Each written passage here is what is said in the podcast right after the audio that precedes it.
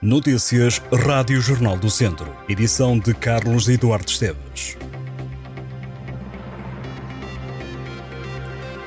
A Câmara de Tondela repudia a forma como estão a decorrer as obras de requalificação da Estrada Regional 230, criticando o facto de a sinalização rodoviária prevista no projeto não estar a ser cumprida. A Presidente da Câmara, Carla Antunes Borges, diz que, ao contrário do que pode fazer parecer, a intervenção não está terminada, nem está a cumprir o projeto que foi apresentado pela Infraestruturas de Portugal. Diz a autarca que as obras não cumprem o essencial, nomeadamente a pintura de traços contínuos e a distância de tracejado nas marcações rodoviárias. A Presidente da Câmara de Tondela disse já ter alertado por três vezes em agosto os responsáveis pela IP, lamentando que o problema não esteja solucionado. Carla Borges disse mesmo que a empresa tem tido uma posição como se fosse uma telenovela de fraca produção. Câmara de Tondela, que aprovou um apoio superior a 201 mil euros para a Associação Cultural e Recreativa de Tondela, a CERT, e de cerca de 10 mil euros para os bombeiros do Conselho.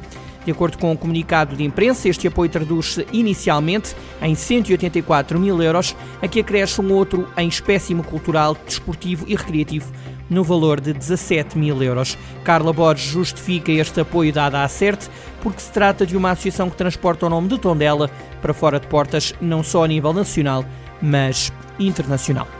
As festas de Nossa Senhora dos Remédios em Lamego arrancam já esta quinta-feira. Aquela que é considerada uma das maiores romarias de Portugal e que só termina a 9 de setembro, reúne no mesmo espaço as iniciativas de cariz religioso, mas também que anima a população, a música. Bárbara Bandeira, Micael Carreira, Nininho Vaz Maia, Toy, Nuno Ribeiro e The Black Mamba são os cabeças de cartaz da edição deste ano. No programa de festas está ainda a tradicional, a música tradicional, como o folclore ou bandas filarmónicas. O Viseu United vai jogar a primeira divisão distrital na próxima época. O clube terá a equipa sénior pela primeira vez no campeonato distrital.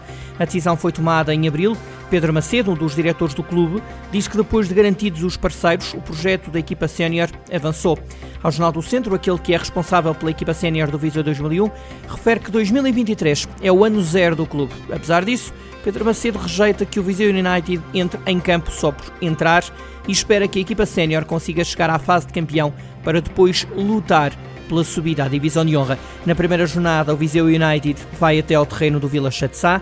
Na segunda jornada, o estádio 1 de Maio em Viseu será a casa da equipa viziense. Nessa altura, o Viseu United receberá os Ciências num campeonato que se prolongará até fevereiro.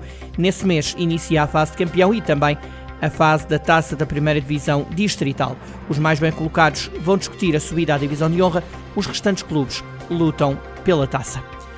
Os vencedores do segundo concurso promovido pela Câmara de Viseu, Sons à Solta, atuam amanhã na Feira de São Mateus. A vencedora da categoria juvenil, a banda Van Sick, atua pelas 9 da noite. Já o vencedor da categoria sénior, José Pedro Pinto, sobe ao palco às 9h40. Promovido pelo município de Viseu, o concurso decorreu em junho no Parque Aquilino Ribeiro e levou a palco oito participantes, do qual resultaram dois vencedores. O desafio surgiu no âmbito do Programa Municipal Viseu Jovem, com o objetivo de incentivar o desenvolvimento das capacidades musicais de intérpretes locais, tal como promover e apoiar autores de temas originais a solo ou em grupo. A terceira temporada do Short Age está de regresso à incubadora do Centro Histórico de Viseu, o projeto dedicado ao cinema curto que começa na sexta-feira. Em exibição vão estar três curtas-metragens e a iniciativa conta com a presença daqueles que estão por detrás das respectivas criações e que vão partilhar com a plateia as ideias e intenções que levaram à realização das curtas. Entre estas curtas vão passar aos 16 e Vazio. As sessões começam às 10 da noite.